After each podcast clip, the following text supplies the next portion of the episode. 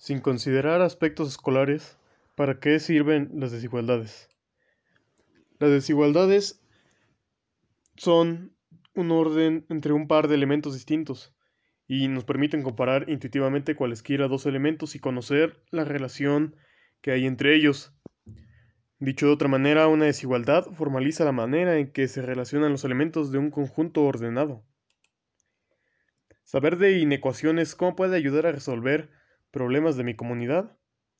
Bueno, el hecho de saber en qué nos pueden ayudar las inecuaciones es que nos permite estudiar los costos, las ofertas, las demandas, gastos, consumos y otros.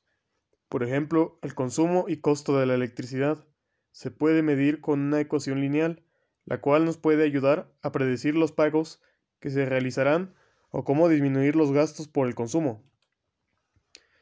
¿Cuál es mi responsabilidad social como estudiante de ingeniería en sistemas computacionales?